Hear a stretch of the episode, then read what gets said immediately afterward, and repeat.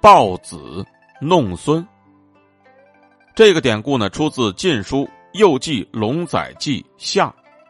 讲的是在十六国时期，后赵的国君石勒在病故之后呢，他的侄子石虎就篡位自立，并且呢，把都城迁到了邺城。为了能够让新都城变得更加气派，他就命令尚书张群呢调拨了十六万人，专门修建了华林苑以及保护邺城的高墙。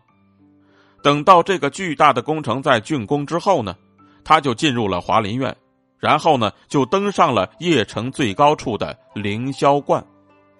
与此同时呢，他就许下了一个愿望，那就是他希望今后可以每天抱子弄孙。快乐度日。虽然他在这座新都城的最高处许下了这么一个美好的愿望，但是没过多久呢，